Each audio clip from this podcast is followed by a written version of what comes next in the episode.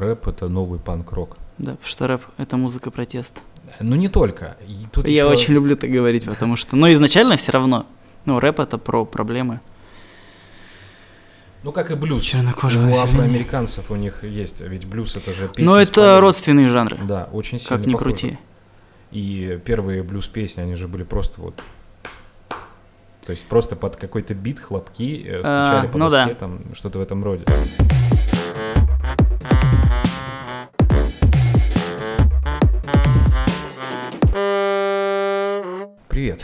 Доброе утро. Так. Или, или люди не Нет. знают, что у нас будет утро. Ну да, нет, наверное, просто любое время. В этом как бы и кайф под любого подкаста. То есть ты просто включаешь, когда тебе удобно. Я, кстати, понял, что подкаст э, неважно, ну, практически невозможно слушать, э, когда ты включаешь его где-то на колонке. То есть это настолько интимный опыт, что должен быть контакт наушника и уха твоего. И вот оно как будто только для тебя. Но твои подкасты я слушаю в машине. И как? Круто, мне нравится. Ну, когда ты один едешь, а вот когда толпой, да, ну, не очень удобно. То есть все Вряд равно ли это- толпа будет слушать подкаст, да. То есть надо прям э, один на один оставаться. Да, чтобы было ощущение, что ты сидишь с чуваками за столом и с ними общаешься. Или, как, допустим, в прошлом подкасте, то есть ты заглянул куда-то, где они сидят, и тебя пустили. Типа того. Ну да, это же типа фишка подкаста, чтобы слушатель был, чувствовал себя причастным. Ну, я так думаю. Ну да, радио, допустим, не дает тебе такого experience а, потому что радио, оно как будто для всех и пытается всем угодить. Я вот просто по своей работе знаю, а, мы всегда делаем что-то супер усредненное. Представляем себе среднего слушателя, среднего читинца, и, допустим, когда где-то на планерке накидываем тем, ну, типа, так, вот это им не понравится, вот такие мысли лучше не двигать, потому что это может сильно срезонировать, и человек просто выключит, и все, и до свидания. Ну, то есть вот так должно быть. А в подкасте, да, наоборот. А в подкасте, да. Вот э, скажи, а на какие темы ты бы не хотел бы вообще разговаривать? Ну, ни с кем. Ну вот мы... А, ни с кем? Да. Ну, не только в подкасте, да. Просто. О, хороший вопрос. Да нет, наверное, нет таких тем особо. Я думаю, что по ходу разговора мы что-то выясним. Ну, хорошо, Ну, разобрались. короче, вот перед тем, как мы начали снимать, мы говорили, что в России есть две запрещенные темы, за которые прилетит. Это А. религия и кавказцы. А Путин? Да я думаю, что нет. Ну, Ты да. посмотрел последний выпуск Дудя с Глуховским?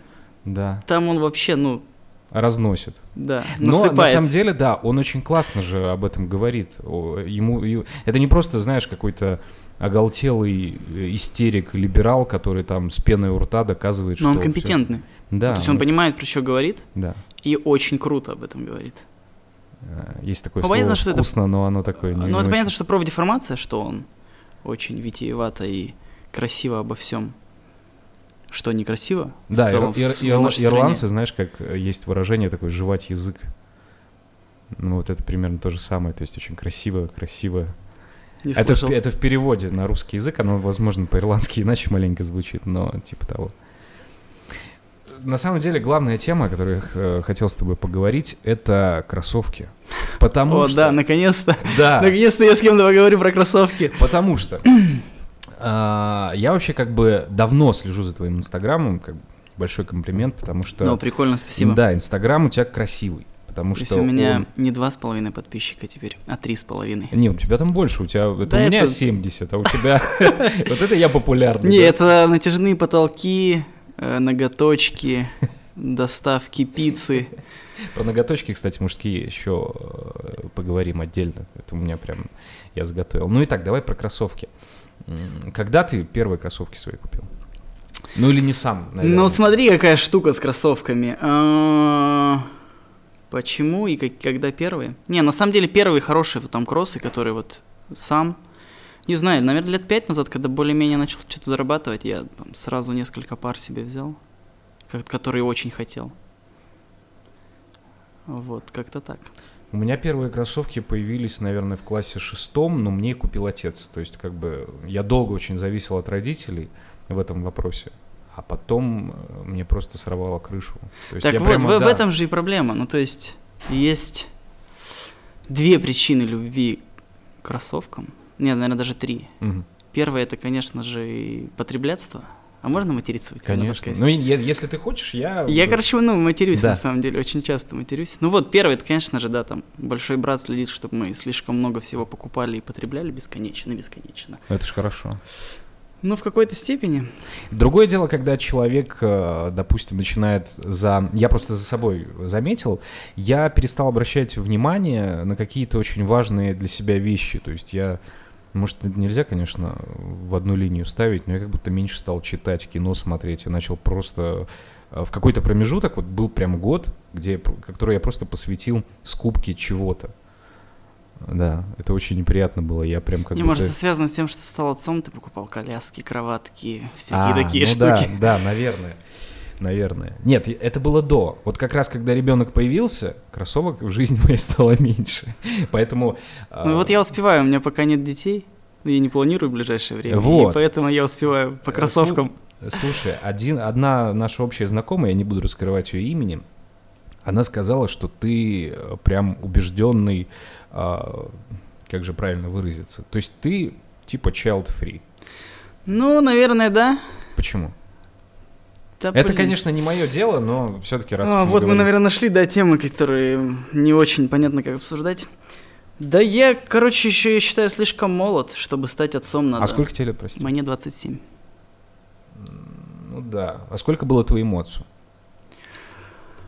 21 или 20? 20 ровно на 20 лет меня младший отец.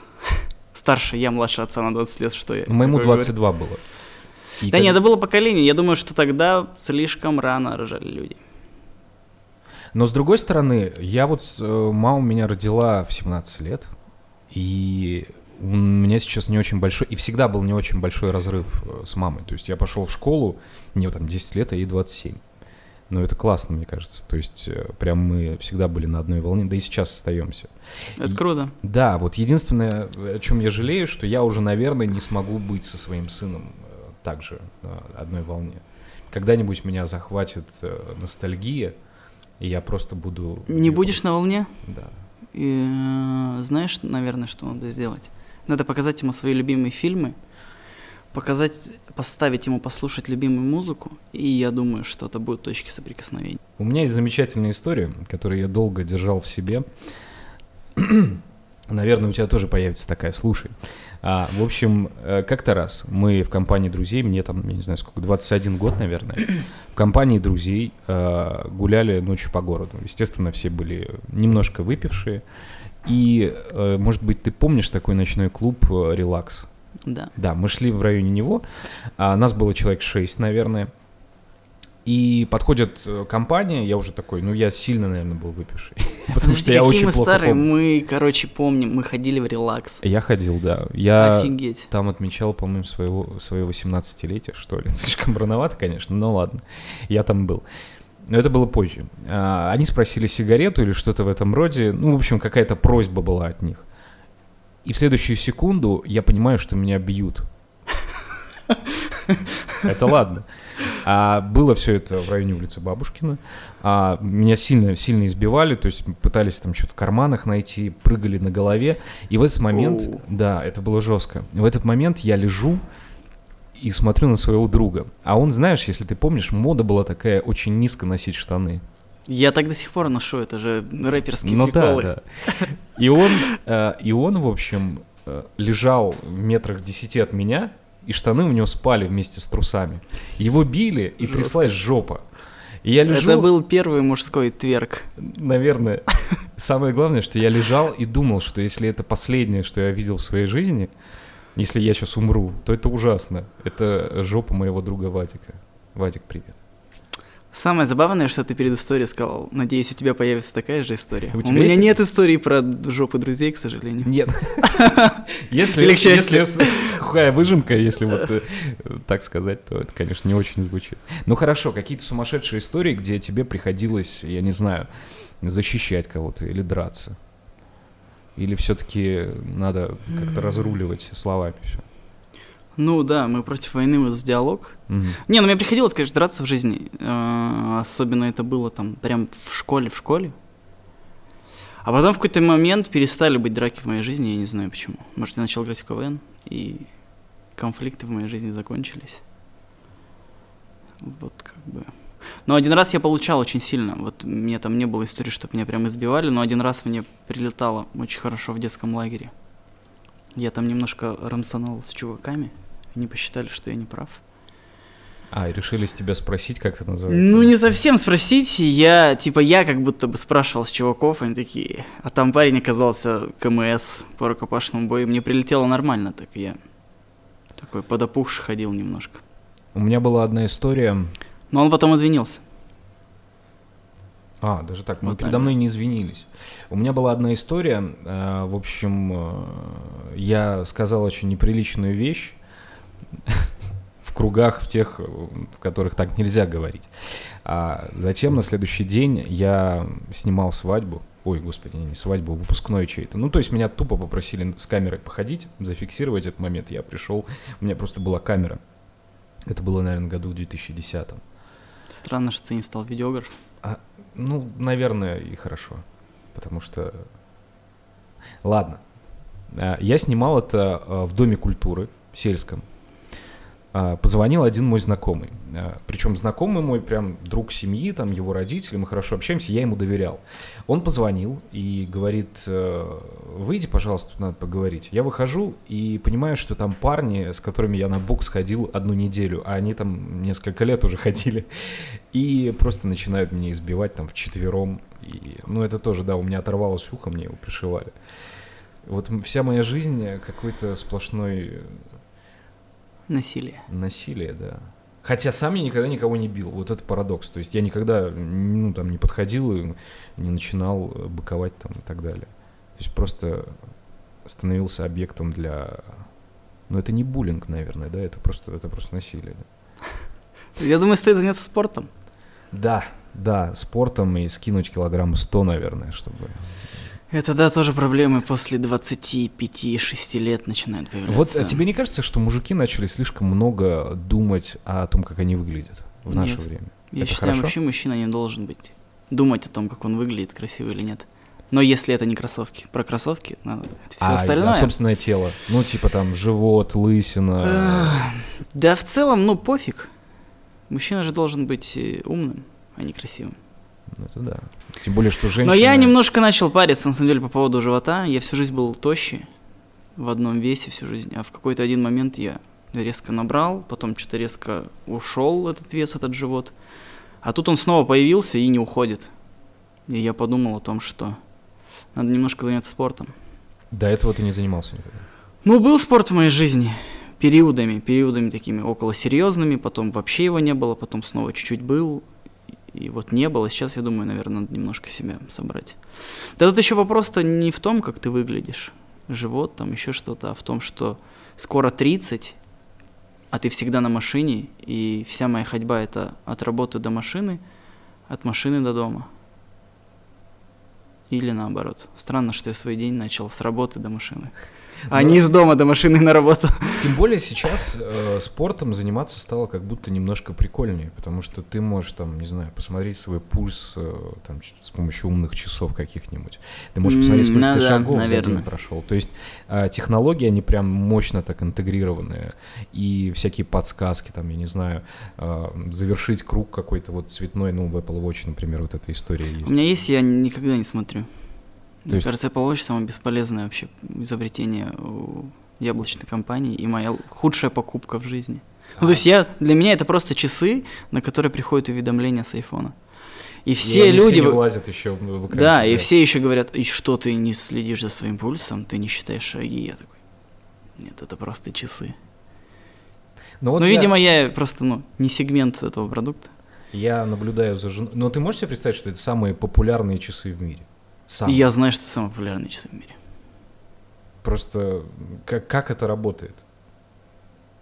Ну, Apple. Они же, ну, правят миром. Ну, Стив Джобс жив, на самом деле, он сидит э, в Вместе таком с кресле, Цоем. он сидит в таком кресле, подключенном к куче-куче проводов и, и продолжает. и продолжает Ну, да, захватывать если, мир. Да, если говорить про Apple, наверное, это... именно про Apple Watch, это вот э, та штука, которая на самом деле когда-то спасла Apple, потому что нужен был новый продукт какой-то. Не, я думаю, что это наушники, не часы. AirPods. Однозначно, да, AirPods, конечно. Но для Понятно, Тим Кука- что были уже беспроводные наушники, ну, то есть технология уже была, но Мгм. как сделали это Apple, все волшебно. Ты открываешь этот супер красивый кейс, который похож на яйцо из чужого. Ну, это мои приколы Мгм. уже, я вижу отсылки там, где их нет.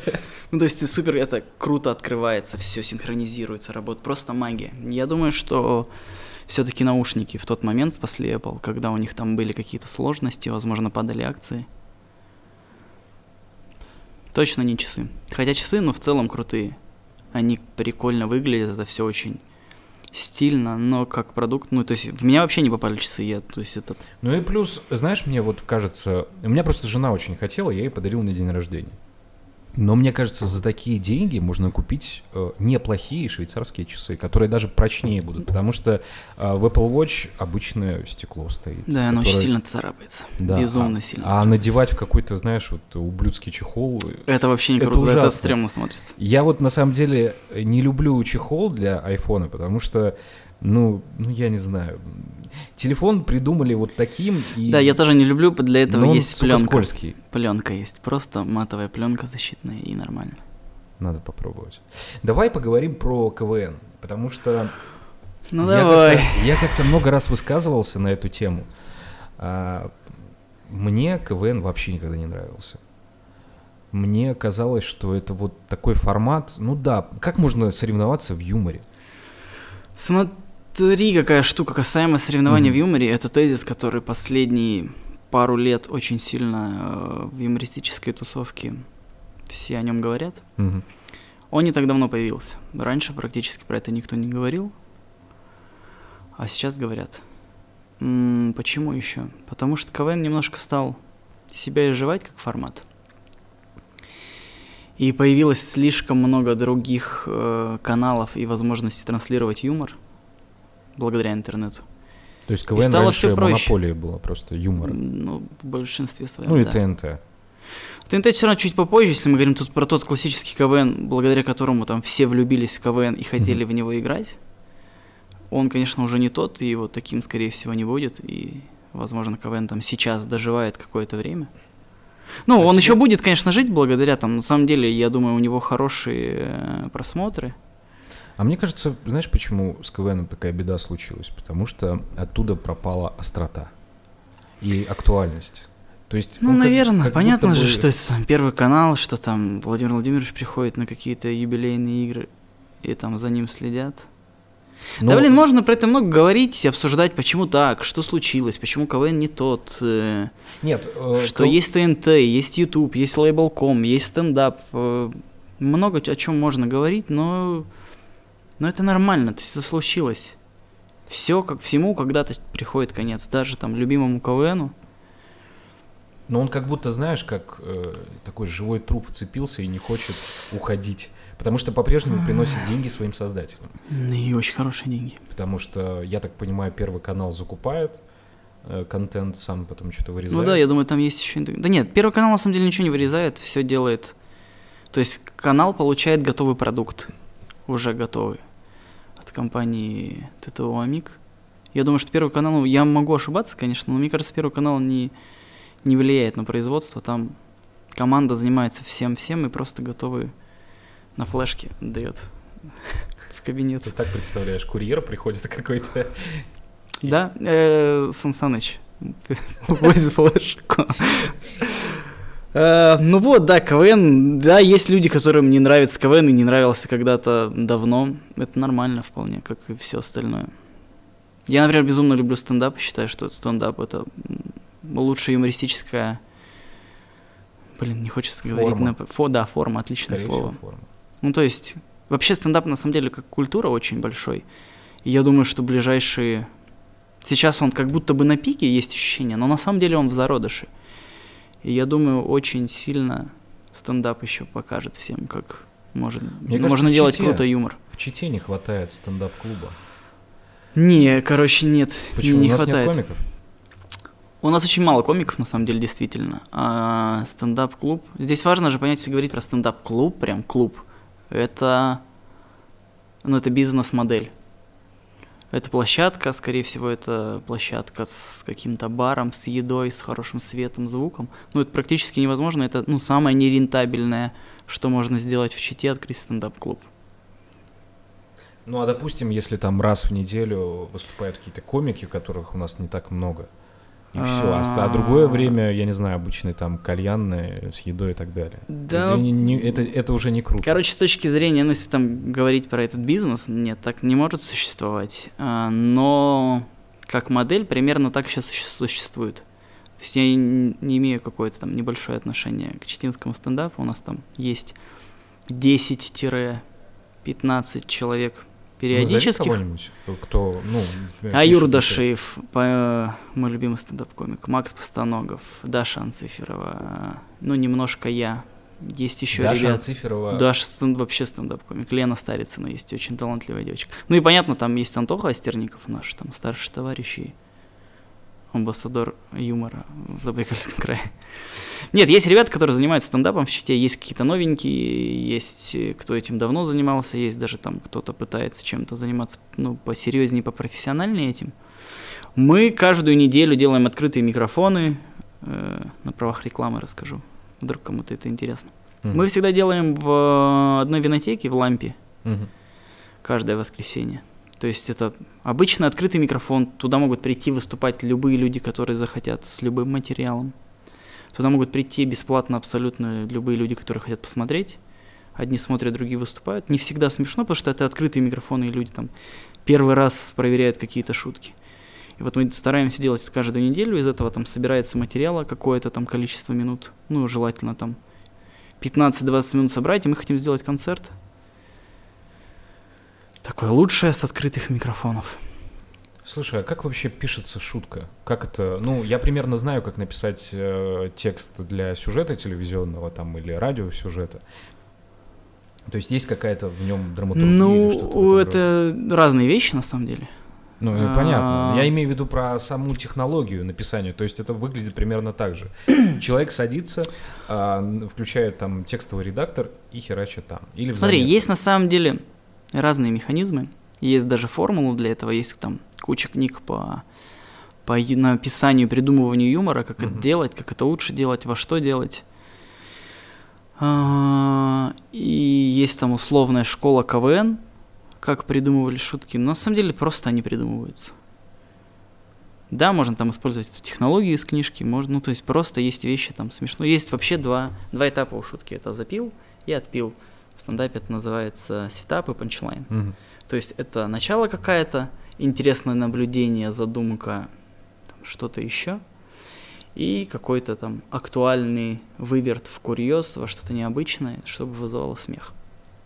Вот История в моем жизни. случае, в моем случае ага. я просто король запилов. У меня миллион интересных запилов, но очень мало плохих добивок.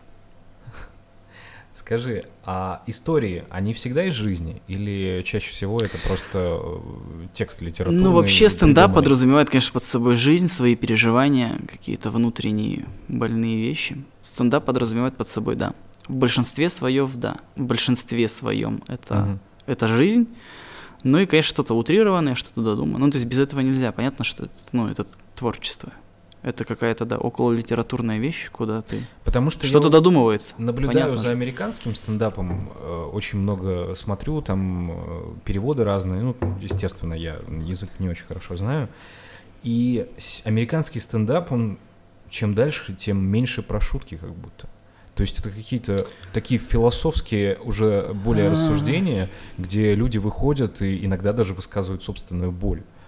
Часто женщины американские так сейчас делают. То есть там... Да не только женщины, на самом деле. И Просто мужчин... сейчас ну, большой фокус на женские проблемы в мире. Может быть, потому что там э, вот эта вот э, самоцензура, и уже шутить почти ни над чем нельзя. Не, на самом деле нет. Вся крутость стендапа в том, что ты не боишься. Ну, то есть ты, понятно, несешь ответственность uh-huh. за то, что ты говоришь, но ты не боишься говорить про то, что, про что все боятся говорить.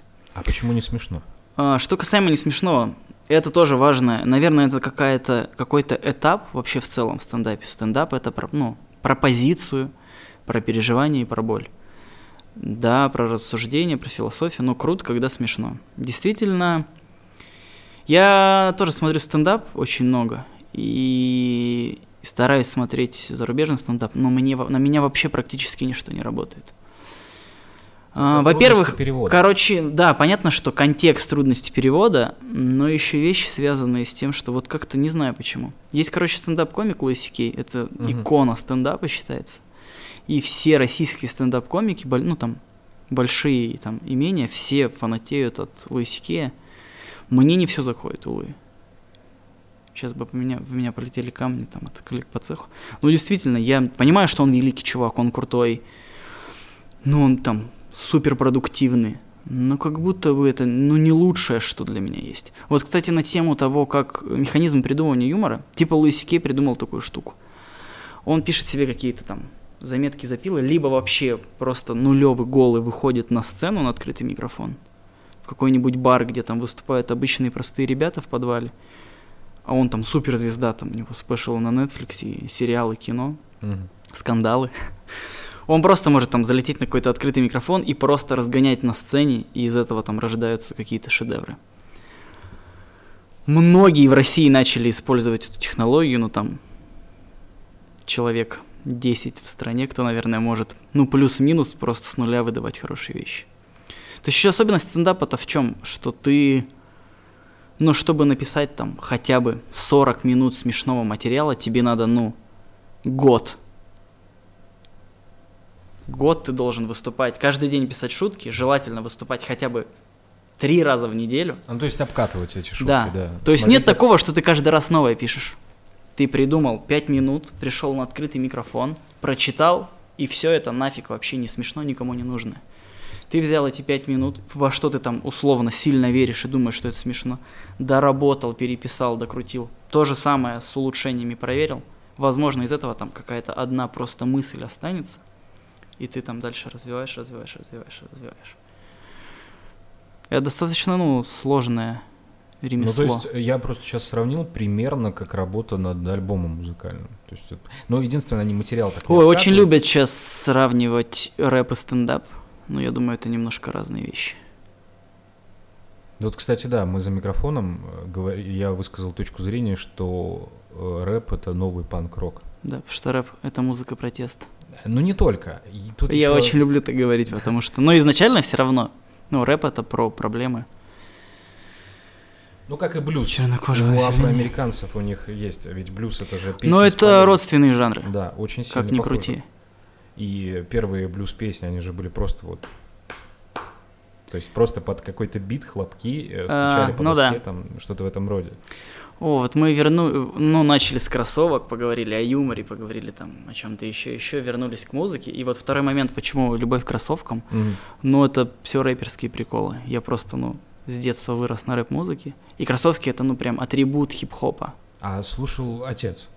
Не, вообще нет, конечно. Отец у меня слушал другую музыку. Там условный Modern Token, какой-нибудь э, Абба немножко какого-то русского рока. Не, у меня вообще классическая история там любви к музыке, именно к рэпу там мне. Мой друг детства Ваня Букин подарил кассету с Децелом. Сказал, вот это крутая музыка, чувак. И все. И то есть понеслось. Ну, короче, кроссовки это еще про рэп все. А Nike или Adidas? Только Nike. Но у меня была история, я носил Adidas Originals. Всегда. Но в какой-то момент у Adidas начались какие-то проблемы с размерными сетками. Ну, то есть ты знаешь свой размер, угу. а у нас там, ну, в нашем городе нет возможности покупать кроссовки на месте, приходится их заказывать. То есть ты заказываешь там несколько пар, приходят одного размера и все разные, то есть не подходят тебе. И вот как-то я взял Nike такой, а мне вот это вот засветилось над головой, и все, я Знаешь, мне один друг как-то сказал, он говорит, что э, вот э, Nike носят именно вот те, кто вот когда-то там начинал с Adidas, а потом понял, что такое типа крутые настоящие да. кроссовки. Я до сих пор себе ни одних э, Nike не покупал. Да это еще, знаешь, кажется, это религиозный вопрос. Э, то есть... Это Xbox или PlayStation, а. Nike или Adidas. Это вот такая штука на самом деле. Ну, Причем по... круто, ну типа у сникерхедов круто говорить не Adidas, ну не то, что круто, правильно, Adidas, Adidas да. Хотя, по-моему, Adidas звучит. Вот, ну можно, наверное, долго про это спорить. Я не силен Nike. в языках, наверное. Я говорю, да и тоже я говорю и Nike, Nike. Ну, наверное, в основном Nike говорю. На последнее слово, да. Да. Но это уже, да, это мелочь. Это все. Для меня, например, э, Nike, вот я не знаю почему, но как будто мимо по дизайну. Вот практически все иконы, Серьезно? вообще все. То есть О, я не понимаю, почему все прутся с единичек Air Jordan. Вообще. Не, но- давай еще, короче, понимать. Это все потреблятство. Ну, конечно. Это все маркетинг. Это Майкл Джордан. Ну, это то есть ты вначале фанатеешь по баскетболу или Да, ну так ты- и получилось. Ну, так все и работает. Ну смотри, э, в свое время у Nike было не все хорошо, в каком-то там 80-х годах они искали молодую звезду баскетбола, чтобы выстрелить еще раз, ну, набрать там второй Мгм. виток. Был молодой талантливый парень, которому даже вроде как Adidas предлагали изначально раньше, чем Nike, но у Adidas, по-моему, там что-то не хватило денег. А Nike договорились и сделали кроссовки. Великий спортсмен рекламирует что-то. С автоматически у этого появляются бешеные продажи и становится, ну, приобретает, приобретает культовость. Вот и все. Возможно, да, ну то есть, если бы просто когда-то Nike выпустили силуэт Джорданов первых, возможно, они никому бы и не были сейчас нужны. Слушай, Это важно понимать, ну, конечно, ну, то есть, все держится на этом. Ну, на маркетинге, на заинтересованности людей, ну на да, по фанатичности. счету это да, это же просто кусок. Не, ну я считаю, что все равно, ну, все там большинство моделей и силуэтов, которые есть у Nike, они, ну, очень красивые с точки зрения дизайна. Ну смотри, ведь любой предмет, абсолютно любой, если вытащить из контекста культурного, это вообще ничего. А э, любой, я не знаю, телефон, я смотрю на фотоаппарат. э, Не, я думаю, что про технологические какие-то вещи научные нельзя, ну, то есть, хотя нет, условно, если бы... Ну ты сейчас про iPhone, например, да? Ну да, представляешь, iPhone выдернуть из сегодня и показать его в 1963 году, условном каком-то году. Ну это был бы отрыв Ну в всё, в это же вообще ну опять истерика. же, он ведь э, работал бы очень неполноценно. Там был бы фотоаппарат, и все. Хм. Сети нету сотовой. То есть это вот ос- основополагающая вещь. Для чего он нужен? Ну, это же все-таки... Я не помню, я встречался с девушкой, и она... Это было очень давно. И я просто на всю жизнь запомнил. Она мне такая говорит, мне папа подарил коммуникатор. Я такой, вау. У меня была забавная история. Мне один раз папа подарил навигатор в машину, а у меня не было машины. Да. Так, я хотел рассказать про... Короче, А. Nike это красиво. Первые Джорданы очень красивые. Все еще зависит от расцветки. Мне понравилось интервью Кайни Веста недавно. Последнее вот это да, вот. ты э, читал, да, что он сказал, что это преступление запретить черному парню носить Air Jordan. Я, короче, не посмотрел и не послушал. Я знаю, что оно вышло. Ну, Это крутая фраза, да. Да, потому что у него в контракте с Adidas написано, что он не имеет права носить Nike. Никакие. Ну, Да, это и он. Это же Вот. его. О, хорошо, давай поговорим. Если мы заговорили про Easy. Канни Веста, Ты Изи ужасные Easy. кроссовки, Почему? отвратительные, они некрасивые. ну смотри, какие. При всей моей любви к Канни Весту, как к музыканту, как к рэперу, как, ну, просто Дизайнеру, одиозный, наверное. как, ну, как дизайнеру-то вот эти Возможно, к вопросы. президенту скоро.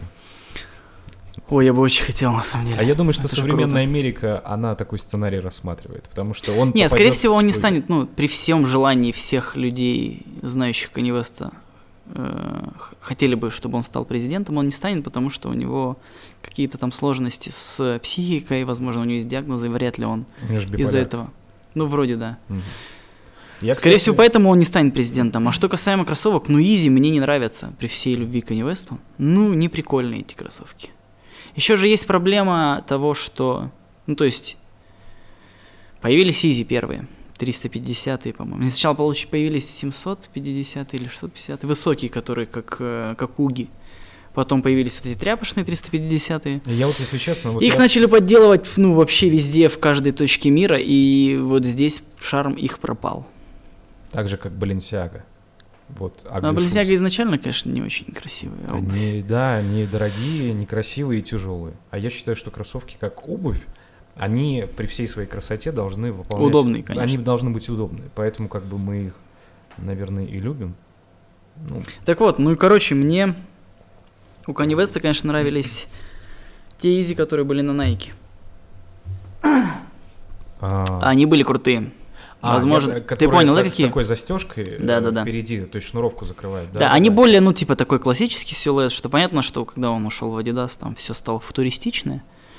Ну, как-то вот не в меня эти кроссовки, не нравятся они. Хотя вот э, где-то в сети были сэмплы каких-то, у него был, будет коллапс с каким-то баскетболистом.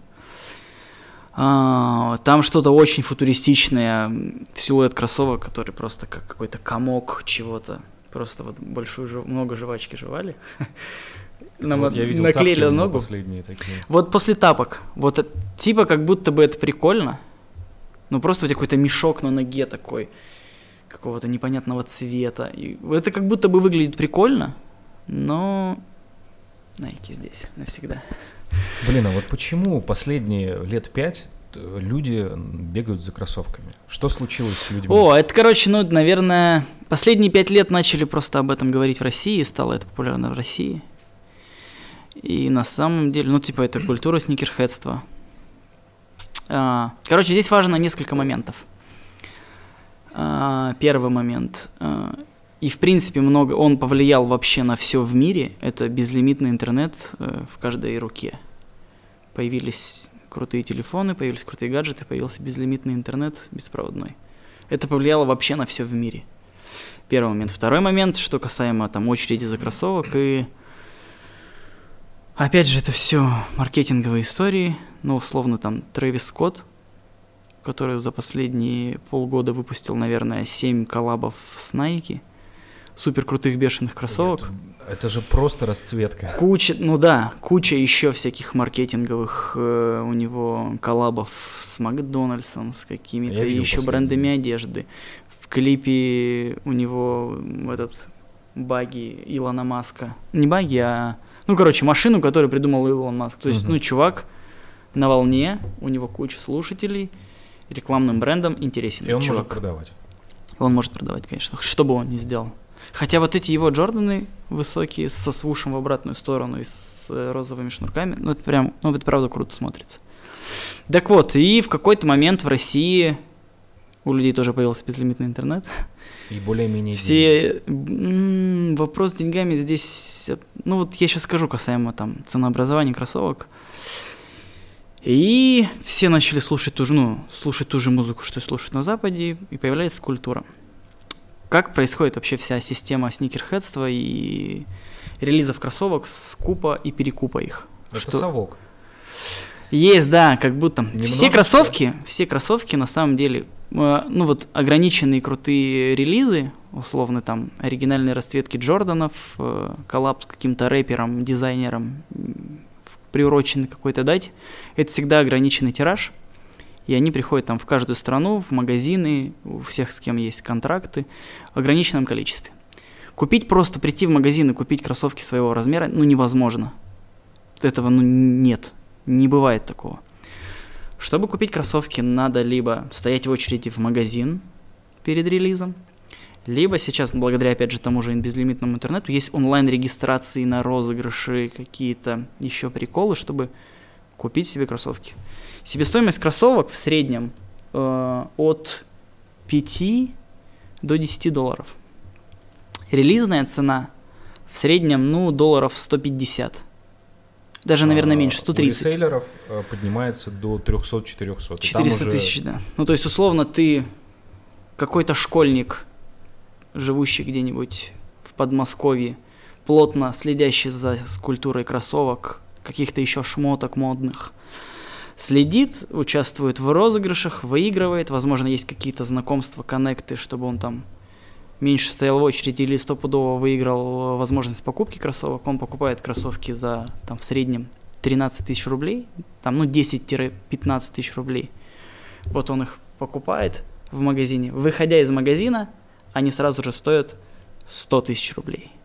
Улетают на eBay, на какие-то еще платформы, где продаются кроссовки, и продается, ну, получается перепродажа кроссовок. Такой примитивный бизнес очень, да? Максимально примитивный и очень похоже, да, ты, как ты правильно сказал, ну, дефицит Советского Союза. Нам как будто бы близко это нам. А нам... Но он искусственно создан. Понятно, что дефицит искусственно создан. У меня, знаешь, есть какая э, теория, почему вот... Э, это же ведь в основном все пиздюки делают, да? Сколько им там? 14-15 лет. На самом деле есть взрослые чуваки, которые ну, да, этим да. занимаются. Но смотри, а, я вот вспоминаю собственную, допустим, молодость, э, юность скорее даже. У меня были разные предметы для коллекционирования. Это были аудиокассеты, CD-диски чуть позже. То есть мы что-то, у нас было что-то физическое для коллекционирования. А у них сегодня музыка — это стрим, кино — это стрим. То есть пропало что-то физическое. А, поэтому появилась сейчас любовь к пластинкам. Да, Возможно, возможно. И у них э, из-за того, что нечего фактически коллекционировать, появились кроссовки. Типа, why not? Я Можно... думаю, это никак не связано. Э, в первую очередь, ну, типа, можно сказать, что я тоже коллекционирую кроссовки, но я на самом деле все пары, которые я покупаю, я их ношу. Это самое главное. Да, я там могу недельку подождать, чтобы она там настоялась, и потом одеваю. Но есть чуваки, которые покупают кроссовки за очень большие деньги на перепродажах, запаковывают их в вакуумные пакеты и не носят. Это очень странная история по мне. Ну, то есть весь и прикол обуви в том, что ее носить. Ну, ты же знаешь, да, что у Adidas есть огромный такой склад, э, типа музей, где все архивные пары хранятся. Да, есть... да я думаю, что там много у кого есть. Ну, в смысле, ну, у Nike тоже что-то есть Да, такое. скорее всего, это, это такая вот производственная штука, чтобы сохранить модели и, допустим, ее перевыпустить через 20 лет. Важно, да, понимать, что это в первую очередь, конечно же, бизнес все, но и люди, которые создают эти кроссовки, для них это, ну, частичка души, это все-таки, ну... Но это все-таки искусство, это дизайн, как-никак. Да, и это... поэтому, конечно, хранят. Но кроссовки надо носить. Кроссовки обязательно. А меня еще, знаешь, это будет расстраивает, что название есть... подкаста. Можно будет написать в шапке. Кроссовки надо носить. Хорошо, мы так и сделаем. А, так, я что-то говорил. Ну, мы про кроссовки продолжаем, собственно говоря. Ну, и у меня вот еще есть третий, третий тезис mm-hmm. по поводу, почему любовь к кроссовкам. Ну, реально в детстве не было возможности покупать кроссовок. Я, конечно, да, не люблю обсуждать эти вопросы там трудного детства. Это все ну, все сейчас как будто бы это какой-то мейнстрим говорить о трудности. Про там трудные чего 90-х, бля. Я вообще не помню трудных 90-х. Ну, я, ну да. Дети... Я, для меня трудное, самое трудное в 90-х было не найти воду для карбита во дворе, чтобы взорвать бутылку. Вот, вот, это, вот, вот это трудности. Или если там, я не знаю, пацаны велик отобрали и прикалываются над тобой, и как-то, ну, это, это же Восьмерка на колесе, вот это трудность да, 90-х. Да. Так вот, ну, типа, не было возможности покупать кроссовки. Или там. катафоты скрутили пока ты не, ходил, меня никогда не скручивали меня, меня постоянно скручивали. Тебе били и скручивали катафоты.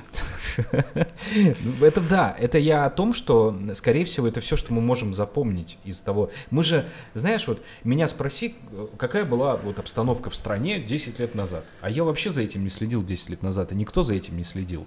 Ну, практически, люди постарше. Это все а, приходит с возрастом, и мы не можем анализировать время, то есть мне всегда было Будучи интересно. Будучи находясь в нем. Да, да, ну, то есть это же ну, классическая статистика, нужен прожитый период времени, чтобы, ну, анализировать что-то. Потому что я всегда вот спрашивал у деда, я, я вот как жилось в 50-е? Я не могу тебе сказать. И для меня всегда это было странно. Мне всегда было интересно узнать, как тогда жилось, но он э, не мог этого объяснить. Ну, было иначе. Не было чего-то. Я вот не помню время, как мы жили, когда у нас не было у каждого там телефона с интернетом и мы просто как-то жили иначе, и все. Вот это, наверное, главный ответ. Надо было наизусть помнить э, шестизначные номера кентов, а, чтобы созваниваться и встречаться. Да, но ведь еще была такая адресная книга, телефонная, огромная, она прям продавалась, и там номера абонентов. У меня всех. такой не было. Да, у нас была дома. Или там, где стоял телефон. Ну, кстати, мы сейчас говорим про ностальгию, и многие бренды очень классно сейчас Ненавижу начали... ностальгию. Я тоже ненавижу. Они этим пользуются. Вообще все вокруг пользуются ностальгией. А, да, и у меня есть теория, что идеология нашей страны это ностальгия. Мы ностальгируем по всему. По советскому времени, в частности. Да, по всему, ну, в смысле, спорт, э, полет в космос, э, а 9 тебе кажется, мая. Что чем хуже все становится в России, тем э, лучше возвращаться в прошлое и вспоминать, какой мы великой страной были. То есть припоминая... В смысле, это же ну, просто механизм пропаганды, вот и все. Ностальгия — это уд- самое простое и удобное э, влияние на умы масс. Пропаганда это хорошо или плохо? Хм. Да, это... Наверное, ну, в смысле, с точки зрения людей, которого пропагандируют, наверное, плохо. С точки зрения, когда ты дергаешь за ниточки, конечно же, ну, хорошо. А как же, ведь, я не знаю, нужен же какой-то инструмент, какая-то идея национальная. Вот смотри, если мы возьмем США, где пропаганда, кстати, не меньше, Не меньше, однозначно. там просто телеканал Fox, это вот, это такой, Ты посмотрел «Самый Монстр. громкий голос»? да, Да. Я вот не посмотрел, у меня лежит, я прям вот никак Шикарно, не могу шикарно. добраться. Да. Мне очень понравилась э, роль, я даже сразу не узнал, потому что я где-то не прочитал об этом, и я даже не узнал Рассела Кроу, как он охеренно там выглядит, такой вот прям... Понятно, что там и грим, Ну, понятно, Но понятно. при Ну и плюс ко всему он в последнее время ведь поднабрал такой. Помнишь э, «Славные парни» э, с... Как же зовут актера? с э, драйвер Райан Гослинг. Райан Гослинг, да. Да. Не любит Кстати- целых плоских. Э, Да, Райан Гослинг, кстати, хорош. Отлично.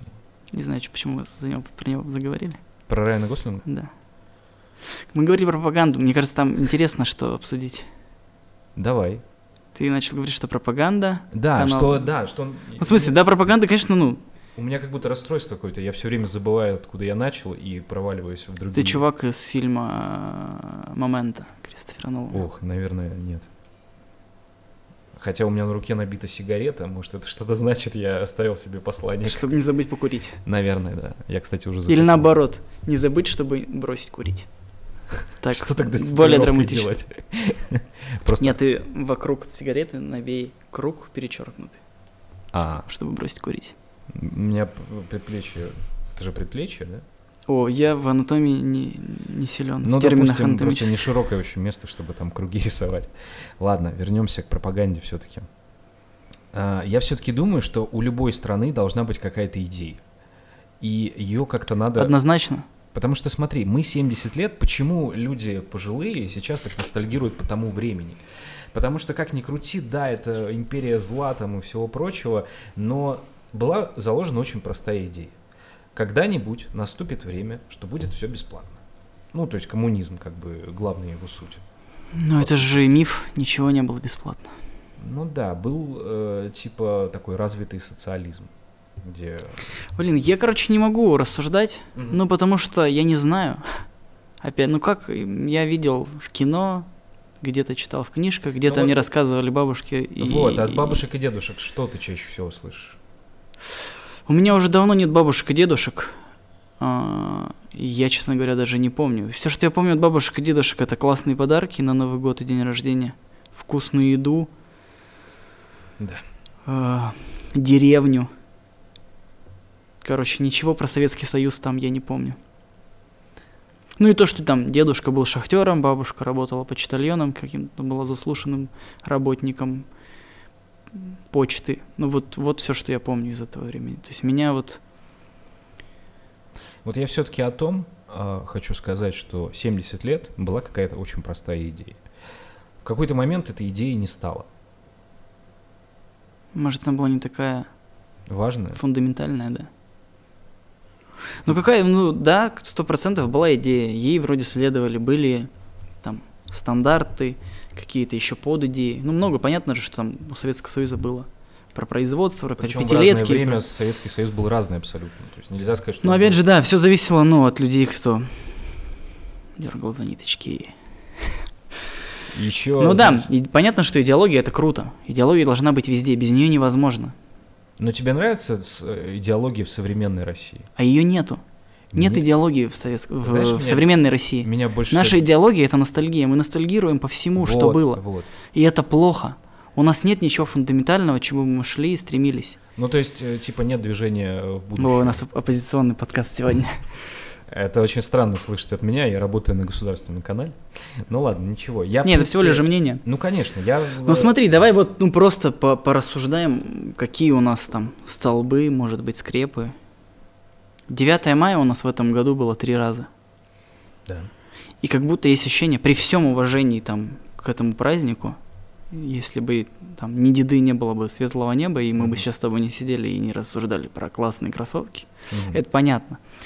Но есть ощущение, что 9 мая давно перестал быть э, праздником про дедов, победу и так далее. Это как будто бы удобный механизм пропаганды. А То есть щ- а 9 мая превратилось в наклейки на машинах, а может повторим э, про парады техники, которая ну как будто бы не нужна никому.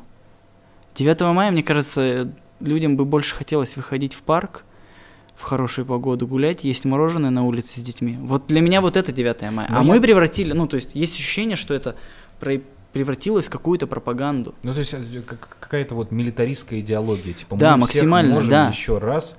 Да, То есть мы э, вроде как бы против насилия, но типа, если надо будет, мы всех поубиваем. Вот типа того. Вот у нас есть для этого все необходимое. Хотя самое страшное... как будто нет тезиса «мы против насилия». Даже так. Ну, в смысле, вот, и, и все пропаганда, и все про ностальгию. Вот мы там когда-то вот это, 12 апреля, Вот слушай, это, мы летали в космос, одна- вот это. Еще мы когда-то хорошо заиграли в хоккей, ну и там, возможно, сейчас играем. Я, честно говоря, уже давно что-то не слежу. Есть прикольная еще мысль, Мгм. я ее в одном подкасте подслушал, что фильм «Брат 2» — это новое 9 мая. Просто ему недавно было 20 лет, и все вот как А будто ведь бы... он такой, знаешь, вот прям... вот Я, если не- честно говоря, не очень люблю. Я, я второй тоже терпеть не могу. Потому что, ну, это уже такой, знаешь, чисто коммерческий продукт. Его прям видно. У него точно такая же Ну, в смысле, мы структура. даже на фильме 20-летней давности ностальгируем. Да, при всем том, что это хороший фильм, на самом Ну, то есть, с точки зрения кино он хороший. Там круто подобранный саундтрек. Там как бы круто выглядит главный герой, ты ему действительно переживаешь, и там он тебе нравится. Но это все про какую-то ностальгию, и мы говорим, что Опять. вот там. И там даже есть все равно момент пропаганды. Ты знаешь, когда показывали э, фильм «Брат 2», На первом. на первом, на финальных титрах под песню э, Goodbye America наутился. Не показали титры, а показали беспорядки в США. А я все-таки, знаешь, С точки зрения, ну, там, креативной работы на канале, как будто бы это, ну, типа круто, ну, в смысле, о, нифига, чуваки, что придумали. Но с точки зрения, как это выглядит там, ну, просто вот там светлым взглядом, как будто бы, ну, ребята, ну вы что, серьезно? А я знаешь, что думаю? ну, просто зная немножечко, как э, работает телевидение, а титры показывать в конце фильма, это типа очень долго. Это, за это никто не платит, это просто буквы, и они нахрен никому не нужны. И они решили а, сделать от- открывашку э, программы «Время», вот этим, э, ну это так они объяснили, и в Ну, принципе, ты же возможно, понимаешь, так ну, в смысле, это же тоже было, ну, это работает. Это выглядит хорош, ну, это, это, ну, явная пропаганда. Смотрите, как там все плохо. А у нас брат 2. А у нас Данила Багров приехал в Америку и просто как...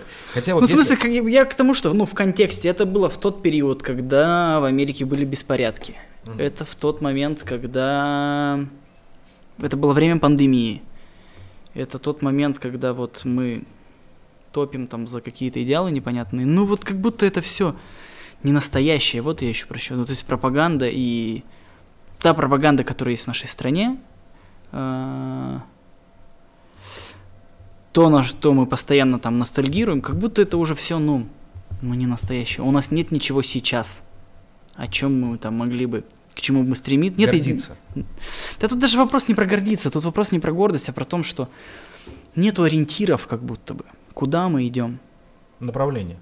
Хотя страна очень огромная, и кажется, что я сейчас очень оп- опасную мысль скажу, как будто бы у каждого региона своя дорога. Это очень Хм. децен- децентрализует нашу страну, но вот ощущение такое. Ну, я думаю... Короче, это очень долгая тема, она такая, знаешь, это типа говорить о политике, говорить о том, что и как устроено в нашей стране, это какой-то кухонный разговор. Ну, тем более, что у тебя какое образование?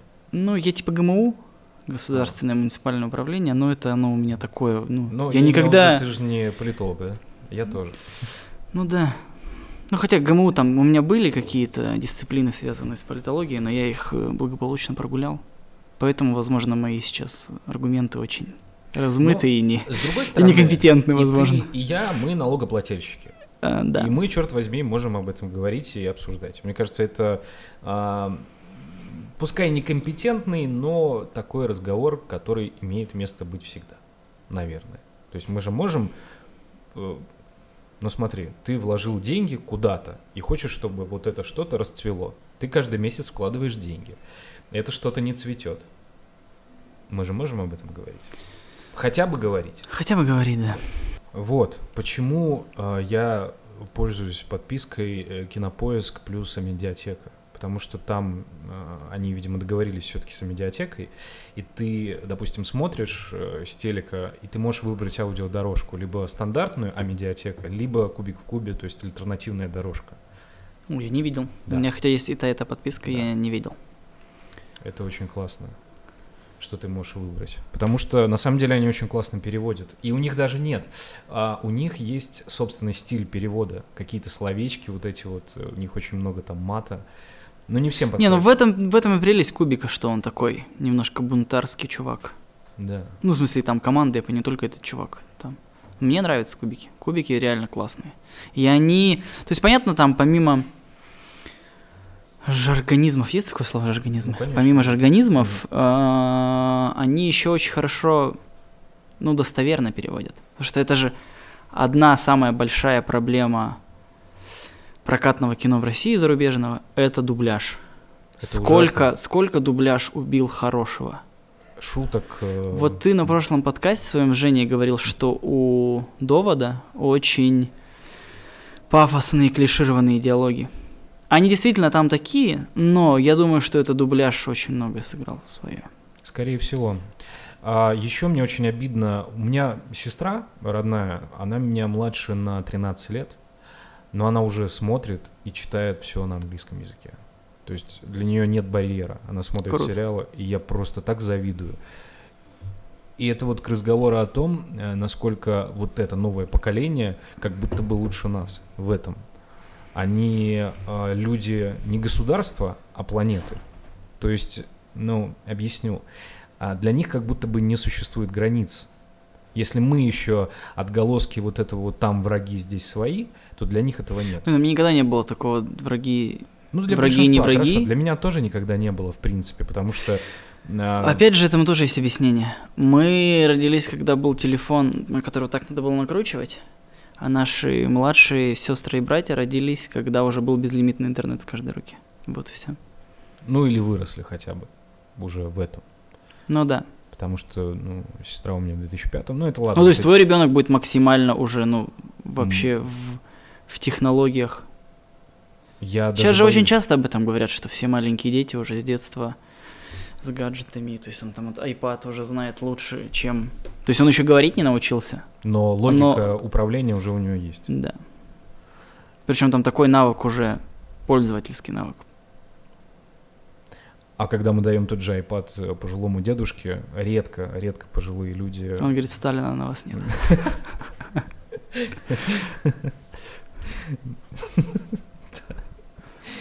Вот, кстати, что Приходите на открытые микрофоны нашей читинской стендап-комедии. Вот Там есть юмор. В чем, в чем вообще вот неуж... почему люди ностальгируют по этому ужасному человеку? Ой, я не знаю. Он ведь тиран. Он ну, убивал да. соотечественников, чтобы был якобы порядок.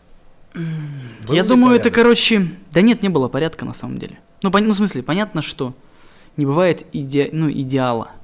Его Особенно заслуга... в государственном там строе и в обществе в целом. Не бывает идеального общества. Особенно, когда завязано все на одном человеке в политической системе. Я думаю, что это всякие ну, вещи, связанные там с паранойей, с боязнью отпустить власть. Много же примеров сегодня, вот прям сегодня, сейчас, в эту минуту, в нашем мире и даже там на нашем континенте есть таких примеров. Ты когда... намекаешь на Беларусь. Ну да, не хотелось прям так говорить. Но Подожди, не то, что намекаю, но... Белоруссия, наверное, на Беларусь. Беларусь. Я вот много сейчас об этом все пишут и говорят, как правильно. Я... У меня проблема с русским языком.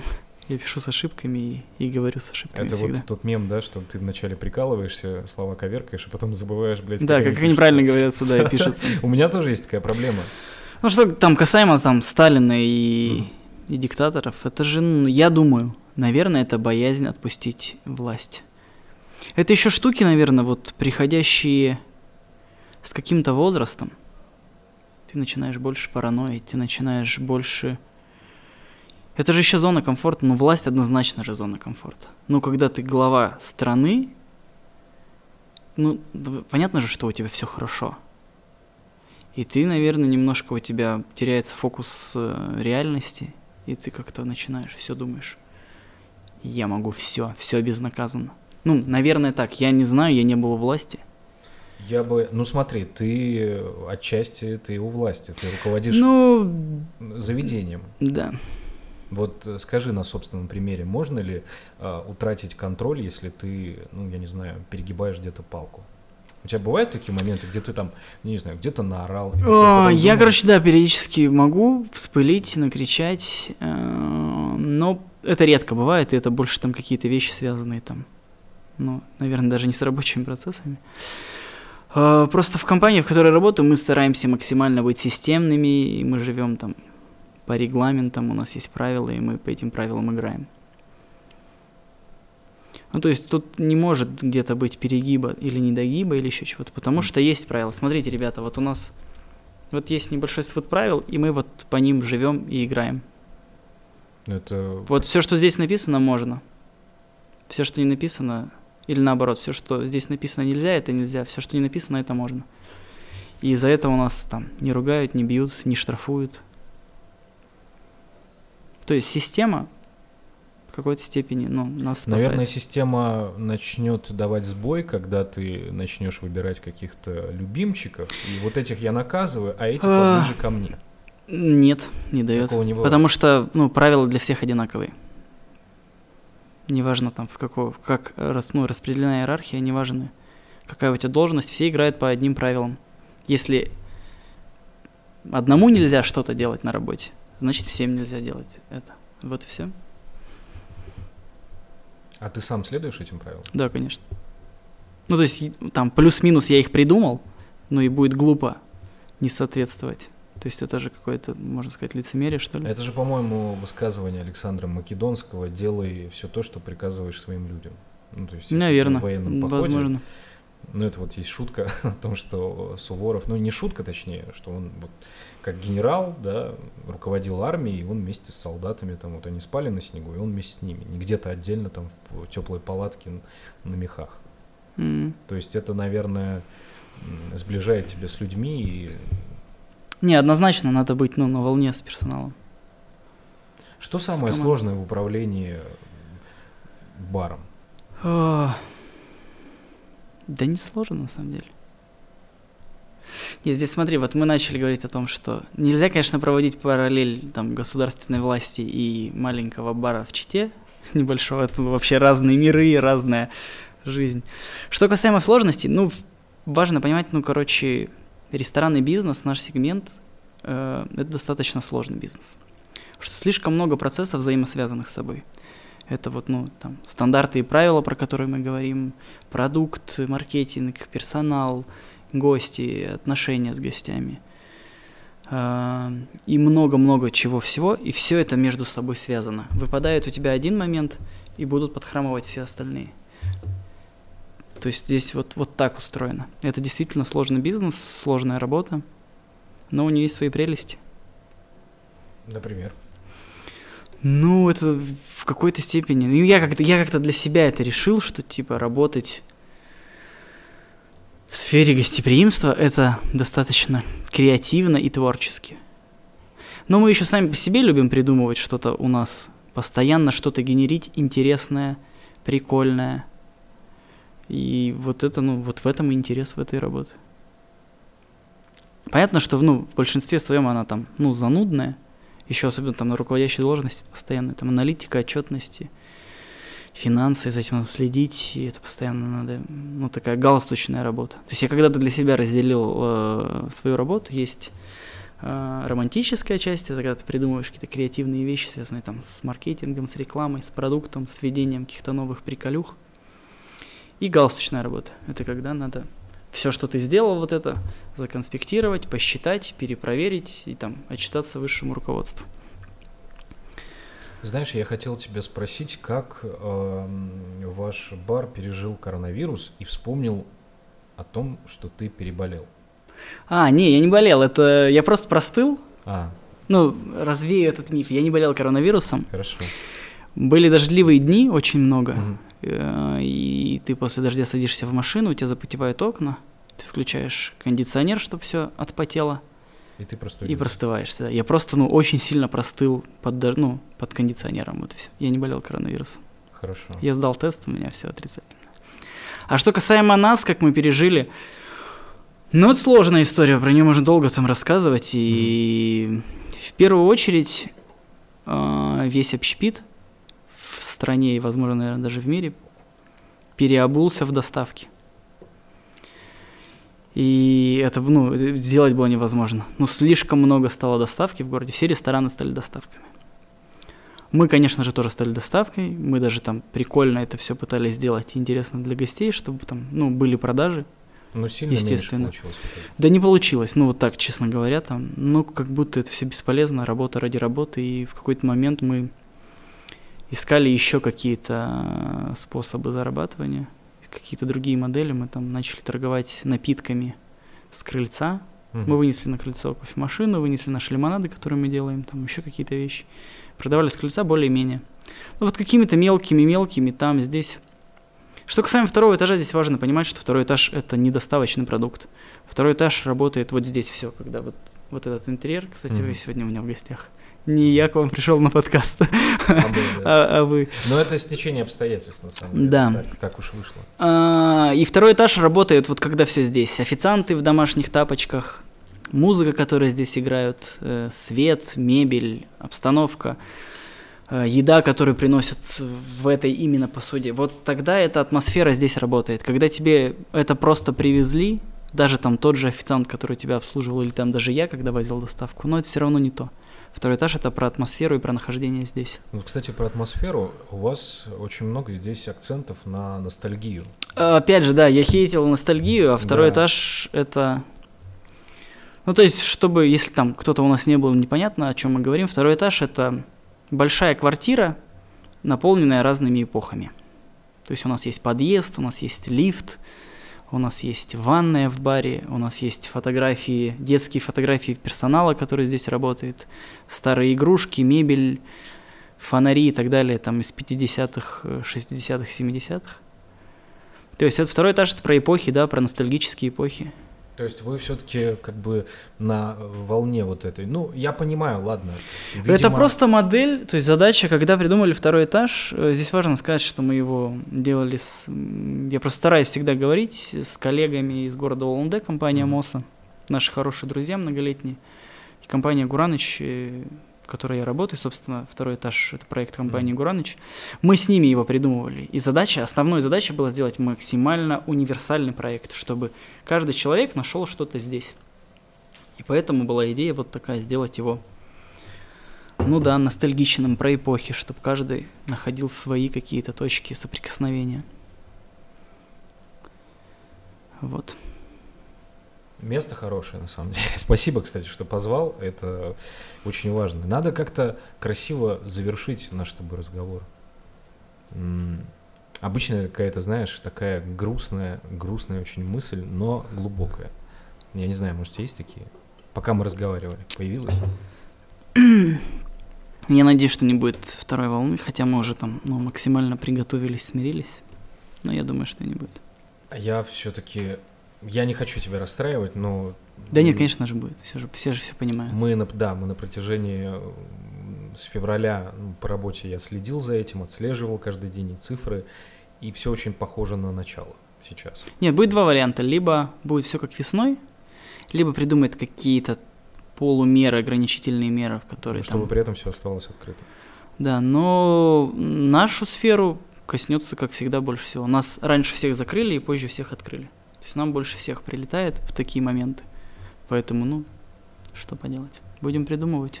Да, что ж, спасибо большое, что согласился поболтать, потому что я вообще люблю много пиздеть, поэтому... Я тоже большой фанат Да. разговорчиков и, И поэтому подка- я фа- фанат надеюсь- подкастов. Да, я надеюсь, что нашим э, слушателям тоже понравится наша беседа. Как обычно, подписывайтесь везде. Теперь, видимо, и на YouTube, потому что до этого был только аудиоформат. А Теперь еще и будет видео, поэтому... Я, кстати, видео подкасты люблю больше. Серьезно? Да. А ты же знал, что YouTube э, больше всего слушают? Вообще А, весь контент. Да, я не знал. Да, статистика. Я, короче, ну, мне важна визуализация. Я, наверное, поэтому люблю кино. Потому что, ну, мы, кстати, не говорили про кино. Ну да ладно, как-нибудь, может, Да, в надо, надо просто будет отдельно сделать подкаст, потому что кино, кинорынок в эпоху пандемии, он тоже очень сильно изменился.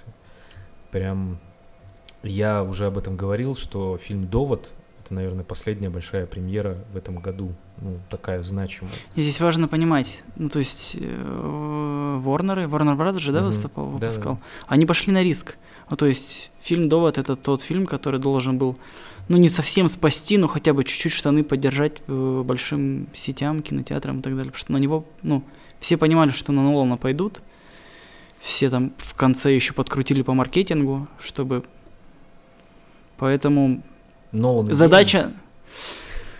Да Это- блин, я так не люблю вот этими вот... Это же Это- какое-то это- клише уже говорить про да, Понятно, конечно. что Нолан крутой.